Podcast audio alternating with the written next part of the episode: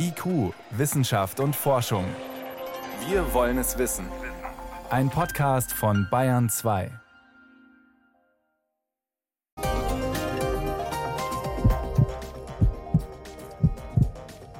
Den Herzschlag zu überwachen ist bei vielen Kranken wichtig. Vielleicht passiert das bald ohne all die Kabel am Körper.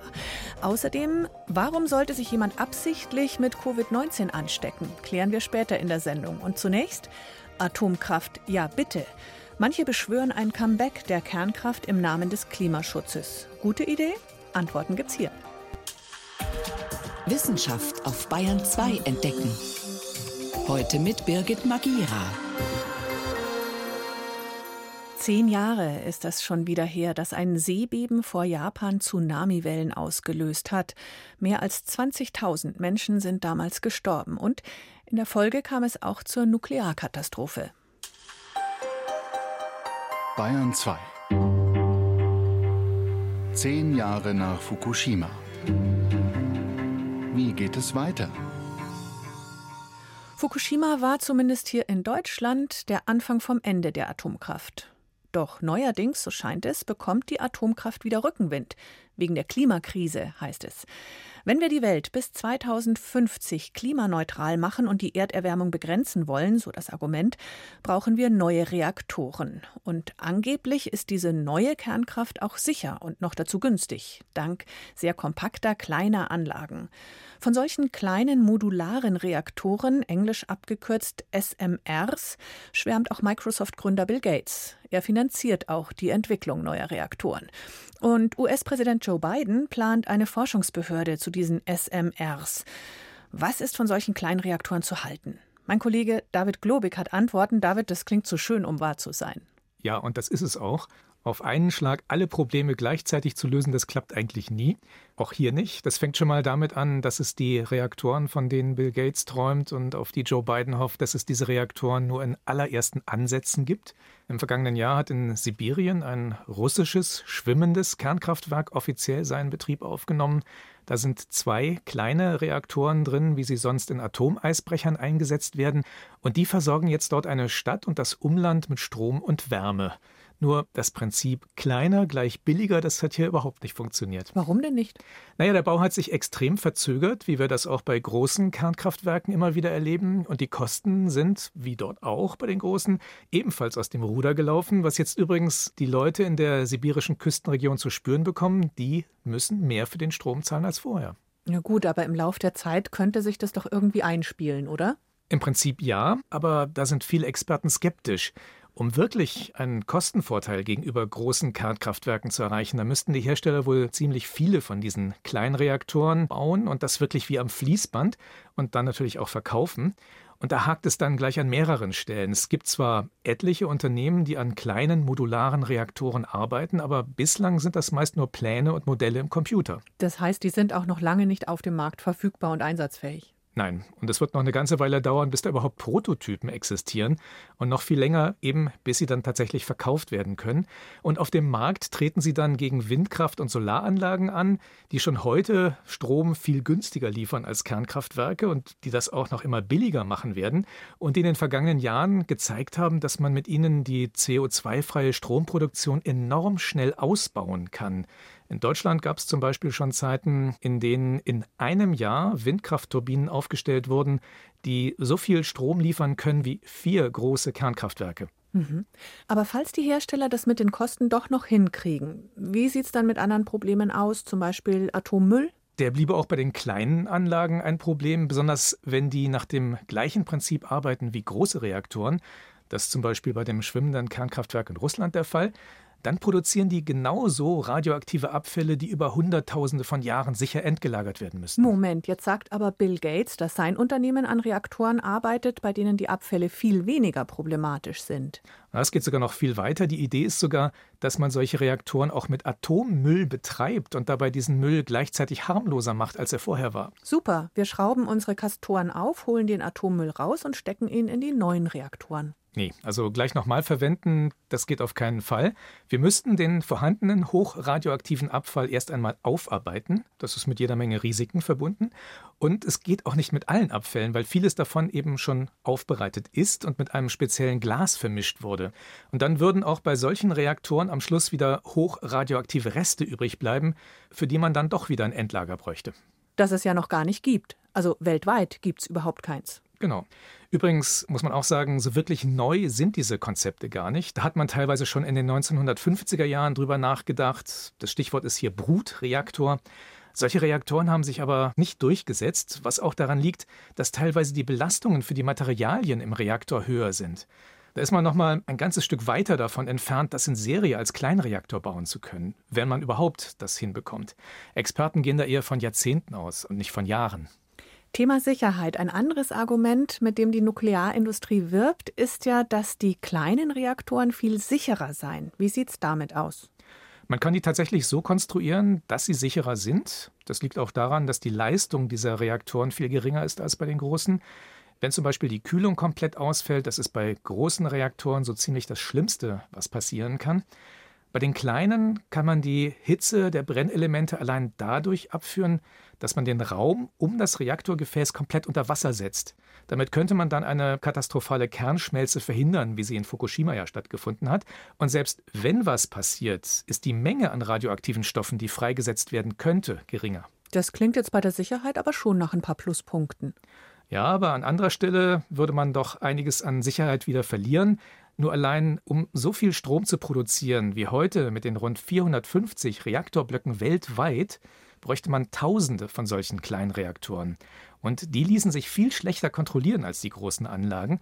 Da könnte also durchaus jemand zum Beispiel auf die Idee kommen, Material für den Bau von Atombomben abzuzweigen.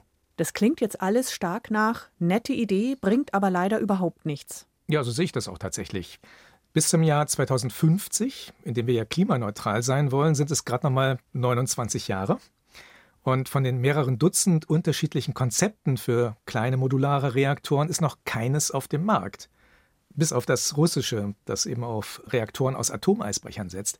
Von allen anderen gibt es noch nicht einmal Prototypen.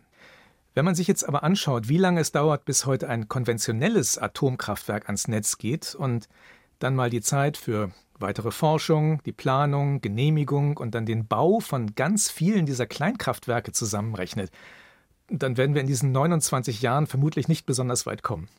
Abgesehen davon, dass eben viele Probleme der Kernenergie auch mit solchen kleinen Reaktoren nicht gelöst werden.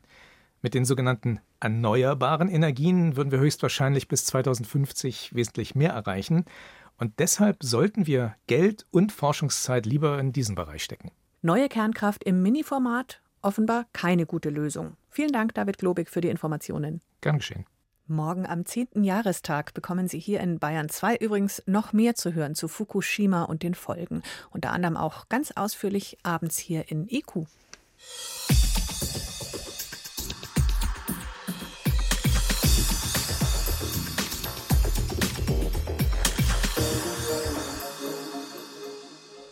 Wir alle nehmen gerade viel in Kauf, um uns und andere nicht mit dem Coronavirus anzustecken.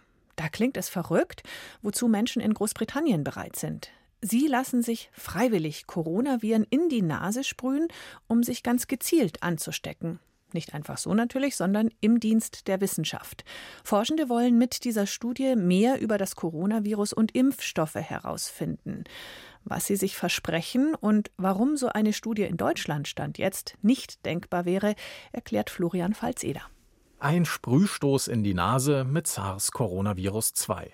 Am Samstag haben sich die ersten der 90 Studienteilnehmer in einem Krankenhaus im Londoner Norden absichtlich infizieren lassen mit dem Virus, das seit einem Jahr um die Welt geht. Ein Risiko, das die britischen Wissenschaftler sehr genau abwiegen müssen. These trials will only be conducted wir schließen in der Studie nur die Bevölkerungsgruppe ein, die das absolut geringste Risiko für einen schwerwiegenden Verlauf hat. Das sind 18- bis 30-jährige Nichtraucher. Erklärt Andrew Catchpole im BBC-Interview. Catchpole ist Chief Scientific Officer bei HVivo, einer Spezialfirma für solche sogenannten Human Challenge oder Provokationsstudien. Die Londoner Studie ist weltweit die erste zum SARS-CoV-2. Zunächst wollen die Forscher herausfinden, ab welcher Virusmenge sich überhaupt jemand ansteckt, was in diesen ersten Tagen genau im Immunsystem passiert und ab wann die Infizierten andere anstecken können. Alles Dinge, die wir so noch nicht genau wissen, erklärt Christoph Spinner, Immunologe und Pandemiebeauftragter am Klinikum rechts der ISA der TU München. Gleichzeitig gibt er zu bedenken, diese Form der kontrollierten Exposition oder Human Challenge ist ethisch sehr umstritten. Es gab in der Frühphase der Pandemie auch in China ähnliche Diskussionen und man konnte dem Diskussionsstand der hiesigen Wissenschaft in der westlichen Welt auch damals schon entnehmen, dass dieses Vorgehen bei uns bislang eigentlich abgelehnt wurde. Eine Einschätzung, die er bis heute teilt. Auch bei jüngeren Menschen gilt, man wisse zu wenig über Langzeitfolgen. Und auch bei Jüngeren ist die Krankheit nicht ungefährlich. Außerdem gibt es bis jetzt kein wirksames Medikament. Aber was ich wichtig finde, ist, dass man nicht generell solche Provokationsstudien oder Challenge-Studien verurteilt. Wirft Georg Markmann ein. Er ist Professor für Medizinethik an der Ludwig-Maximilians-Universität München. Schließlich gibt es solche Studien schon in der Forschung und Impfstoffentwicklung zu anderen Krankheiten, etwa Malaria, Typhus oder Grippe. Der entscheidende Unterschied, für die gibt es aber wirksame Medikamente. Es gibt tatsächlich Anwendungsbereiche, in denen man mit Provokationsstudien wertvolle Erkenntnisse für die Menschen gewinnen kann. Und man muss jede einzelne Situation, in der so eine Challenge-Studie in Frage kommt, dann separat beurteilen hinsichtlich des Nutzen-Risikoprofils. Wie immer in der Medizin muss man Nutzen und Risiko abwiegen. Bei Studien wie der in London geht es um die Frage, sind die Erkenntnisse, die sie liefern können, wichtig genug, um das Risiko für die Probanden zu rechtfertigen. Nein, sagt der Medizinethiker Georg Markmann. Ich glaube tatsächlich, dass wir auch noch offene Fragen haben. Die offenen Fragen beziehen sich aus meiner Sicht aber eher auf die Evaluierung von Strategien zur Eindämmung des Virus, zur Eindämmung der Infektion. Und ich glaube nicht, dass man diese Fragen mit den Provokationsstudien beantworten kann. Wenn man in Deutschland die Impfstoffentwicklung mit so einer Studie vorantreiben wollen würde, bräuchte es, wie in Großbritannien, die Zustimmung der entsprechenden Ethikkommissionen und der entsprechenden Behörde, in dem Fall des Paul-Ehrlich-Instituts. Dessen Präsident Klaus Zichotek liegt mit seiner Einschätzung ganz auf der Linie von Georg Markmann und Christoph Spinner. Aus unserer Sicht ist es äh, momentan nicht notwendig, durch sogenannte Human Challenge Trials die Impfstoffentwicklung weiter zu beschleunigen. Also, Stand jetzt ist so eine Studie in Deutschland nicht zu machen. Allerdings ergänzt Medizinethiker Markmann, die Situation könnte sich ändern, wenn wir eine neue Virusmutation haben. Dann nämlich hätten Human Challenge Studien einen entscheidenden Vorteil. In den bisherigen Studien wurden teils mehrere Zehntausende Menschen geimpft und dann musste man warten und beobachten, ob sich jemand quasi in der freien Wildbahn angesteckt hat, erklärt Andrew Catchpole von HVivo. Eventually there will be a variant which pops up which Irgendwann werden wir eine Virusvariante haben, bei der die jetzigen Impfstoffe nicht mehr wirken. Dann müssen wir schnell neue Impfstoffe prüfen.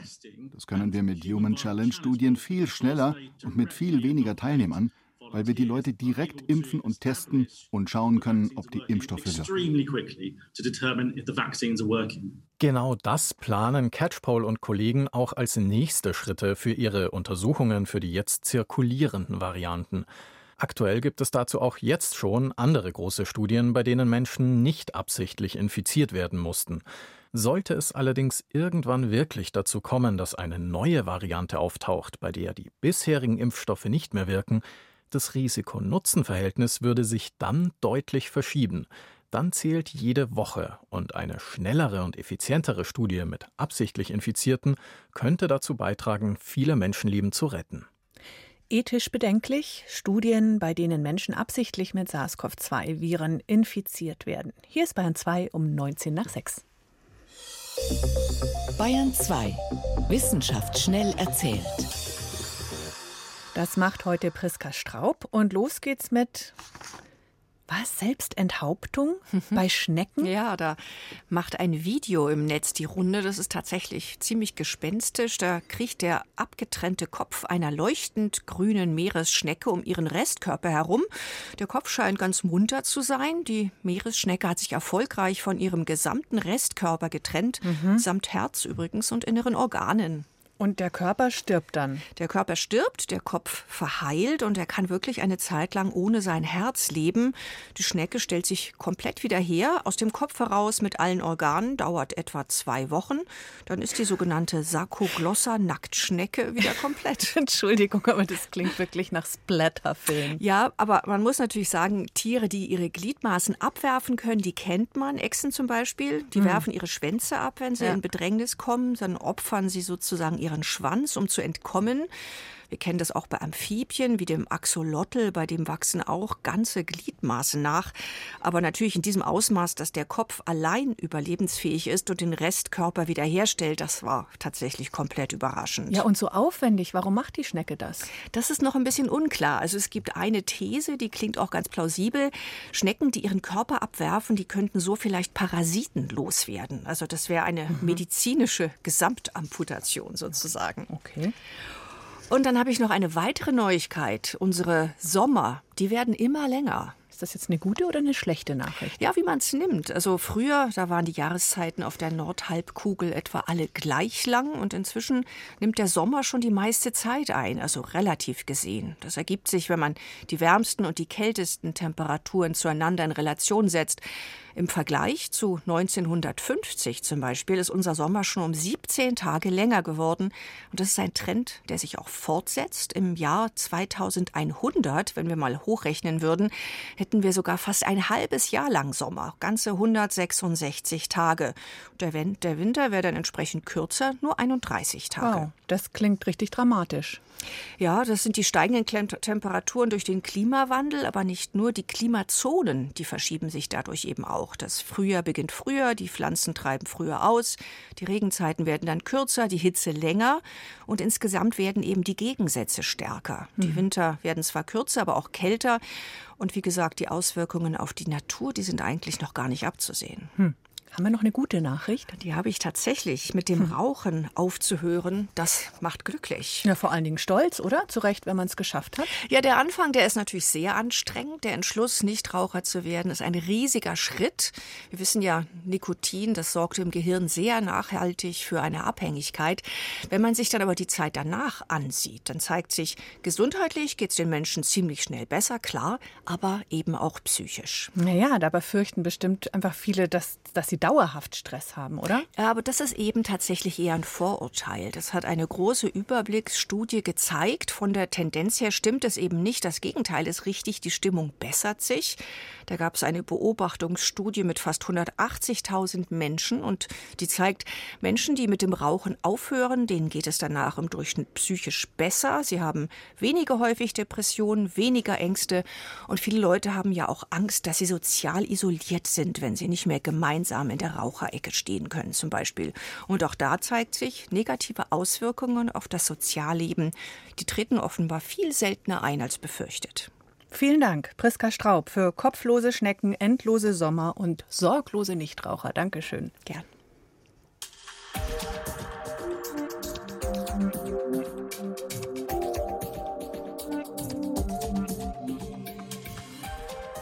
Radartechnik. Da denkt man vielleicht an Flugzeuge oder Schiffsverkehr, um Zusammenstöße zu verhindern. Oder bei den Autos, klar, das Gepiepse beim Rückwärtseinparken, auch das. Und natürlich die ungeliebten Radarfallen, die Blitzer.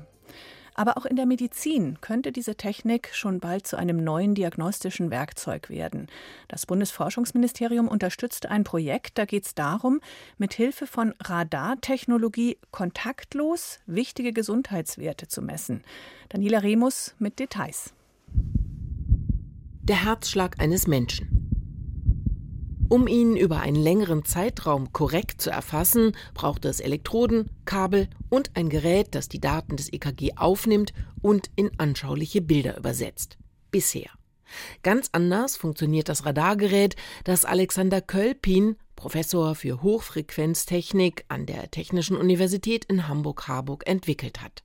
Es ist nicht größer als eine Zigarettenschachtel, kann beispielsweise unter einem Bett angebracht werden und misst, durch Matratze und Kleidung hindurch, kontaktlos, Atmung, Herzfrequenz und auch Herztöne. Was wir also machen ist, wir messen mit Hilfe von unserem Radarsensor Vibrationen auf der Körperoberfläche von Personen. Diese Personen sind bekleidet oder können bekleidet sein können zum Beispiel frei in einem Bett äh, liegen, ohne dass sie verkabelt sein müssen. Und ähm, unsere Radarwellen durchdringen eben nicht leitfähige Materialien nahezu ungehindert und werden direkt an der Körperoberfläche reflektiert. Also sie dringen nicht in den Körper ein. Der Herzschlag pumpt das Blut durch den Körper. An manchen Stellen ist diese Pulswelle spürbar, zum Beispiel am Handgelenk oder an der Halsschlagader. An anderen Hautpartien eher nicht. Das Radargerät aber kann diese Mini-Pulswelle als Mikrovibration überall auf der Haut erfassen. Das ist im Endeffekt nichts anderes als diese Pulswelle, die wir auch messen. Aber wir können eben sehr, sehr genau messen, dass wir an jeder Körperoberfläche oder jeder Stelle des Körpers diese Pulswelle wirklich detektieren können. Diese Pulswelle, die hat etwa eine Amplitude oder einen Ausschlag, der etwa so hoch ist wie die Dicke eines menschlichen Haares. Und das können wir problemlos an jeder Stelle des Körpers messen. Und damit ist es möglich, schon minimalste Veränderungen wahrzunehmen und eine umfassende Herz-Kreislauf-Diagnostik durchzuführen. Also ein Monitoring, um festzustellen, wann sich der Zustand eines Menschen verändert und verschlechtert. Informationen, die gerade in der Pflege von Schwerstkranken, beispielsweise in Pflegeeinrichtungen oder auf Palliativstationen, wichtig sind, erklärt Christoph Ostgarte, Professor für Palliativmedizin am Universitätsklinikum Erlangen. Ein klinisches Problem, was wir immer mal wieder erleben, ist, dass Angehörige sagen, sie wollen eigentlich gerne in der Sterbephase des Betroffenen dabei sein, können aber nicht die ganze Zeit vor Ort bei uns auf der Station sein. Und es wäre natürlich toll, was zu haben, was die Patienten nicht belastet, äh, die aber gleichzeitig Hinweise darauf bekommen, wenn der Gesundheitszustand sich ändert und wir bestenfalls dann die Angehörigen rechtzeitig ähm, auf die Palliativstation holen können. Denn die Forschenden stellten fest, dass ihr Radar nicht nur Verschlechterungen des Zustands, sondern in bestimmten Fällen sogar die letzte Lebensphase bis zum Herzstillstand eines Menschen voraussagen kann. Und zwar nicht nur wenige Stunden, sondern bereits Tage vorher, so Alexander Kölpin. Wir können den Tod nicht vorhersagen in jeder beliebigen Situation, aber hier in diesem Kontext der Palliativmedizin ist es eben so, dass wir hier den äh, Ärztinnen und Ärzten äh, eine Unterstützung geben, um entsprechend äh, schon vorbereitende Maßnahmen einleiten zu können. Allerdings ist das noch Zukunftsmusik denn die Forschenden haben die Daten des Erlanger Projekts erst rückblickend ausgewertet, mit Hilfe einer Software, die auf maschinellem Lernen beruht. Im Klartext, die Auswertung hat nicht in Echtzeit stattgefunden. Technisch machbar wäre das, aber ethisch wirft es viele Fragen auf. Wie kann eine missbräuchliche Nutzung verhindert werden? Wie kann sichergestellt werden, dass zum Beispiel in Pflegeeinrichtungen, die Rendite bringen sollen, Hilfeleistungen nicht unterlassen werden, wenn das Radar die letzte Lebensphase anzeigt.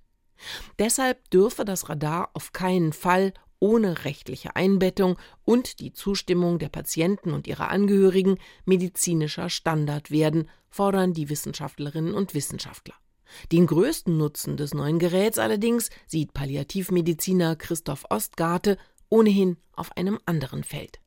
Denn das Radar misst nicht nur die einzelnen Herzschläge, sondern die Bandbreite, wie das Herz auf Belastungen reagiert. Und die wiederum gibt Informationen über das Wohlbefinden des Betroffenen. Und das ist natürlich für uns in der Palliativversorgung bei Patienten, die zum großen Teil selber gar keine Auskunft mehr geben können, wie es ihnen geht. Haben sie Schmerzen? Sind sie ängstlich? Leiden sie unter einem anderen belastenden Symptom. Wenn wir ein Instrument hätten, äh, indirekt Hinweis darauf zu bekommen, wie das Befinden der Betroffenen ist. Und da kann uns der Radar auch sehr gut Auskunft geben. Behandlungen ließen sich damit optimieren, so Christoph Ostgarte, und die Lebensqualität für die Betroffenen deutlich verbessern. Noch aber sind einige Fragen offen. Sollten wir zusätzliche elektromagnetische Felder in Krankenzimmern installieren, solange die Debatte über deren gesundheitliche Auswirkungen immer noch läuft? Und welche weiteren Anwendungsbereiche wären denkbar? Studien sollen jetzt unter anderem klären, ob sich das medizinische Radar auch bei Frühgeborenen oder auf der Intensivstation einsetzen lässt. Radarkontrollen im Krankenzimmer. IQ Wissenschaft und Forschung ist damit zu Ende. Am Mikrofon war Birgit Magira.